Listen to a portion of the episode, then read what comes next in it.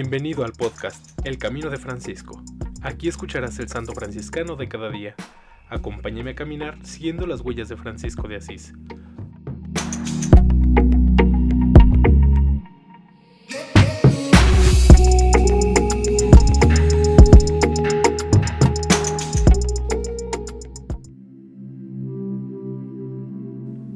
Enero 10.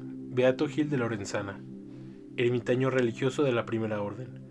1443 a 1518. Su culto fue aprobado por León XIII el 24 de junio de 1880. Gil nació en Lorenzana en 1443.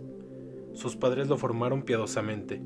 De joven se sintió atraído por la vida eremítica. Con ofrendas recogidas de limosnas, construyó un oratorio dedicado a San Antonio de Padua, donde transcurría largas horas en ferviente oración, gustando las suaves dulzuras de la contemplación el pueblo no tardó en apreciar su virtud y acudía a él como a un santo.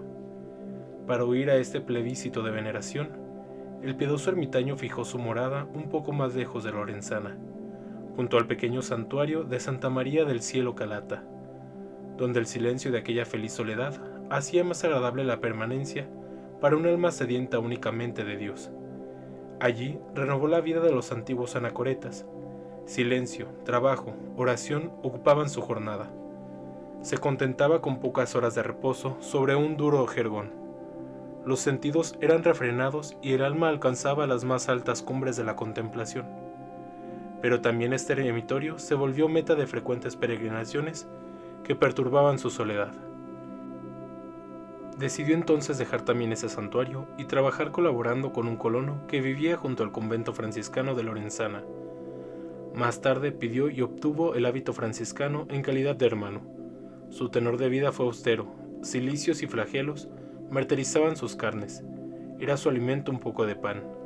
Su alma aspiraba al cielo. Tenía frecuentes éxtasis. Por algún tiempo fue enviado al convento de Potenza, donde conservó el mismo tenor de vida. El conde Carlos de Guevara vio un día una paloma posarse en su cabeza mientras estaba en éxtasis. A una mujer que lloraba por larga ausencia del marido, Gil le predijo el regreso.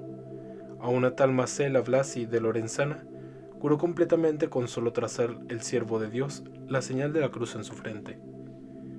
Unos espíritus malignos a menudo lo atormentaban golpeándolo contra el pavimento.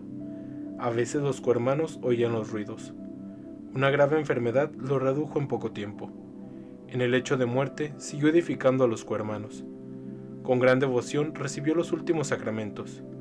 Murió el 10 de enero de 1518, de 75 años de edad. Dios lo glorificó con numerosos milagros. En alabanza de Cristo y su siervo Francisco. Amén. Beato Gil de Lorenzana, ruega por nosotros.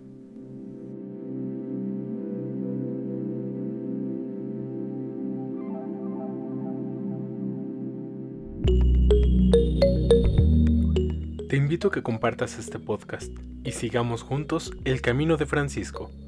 Paz y bien.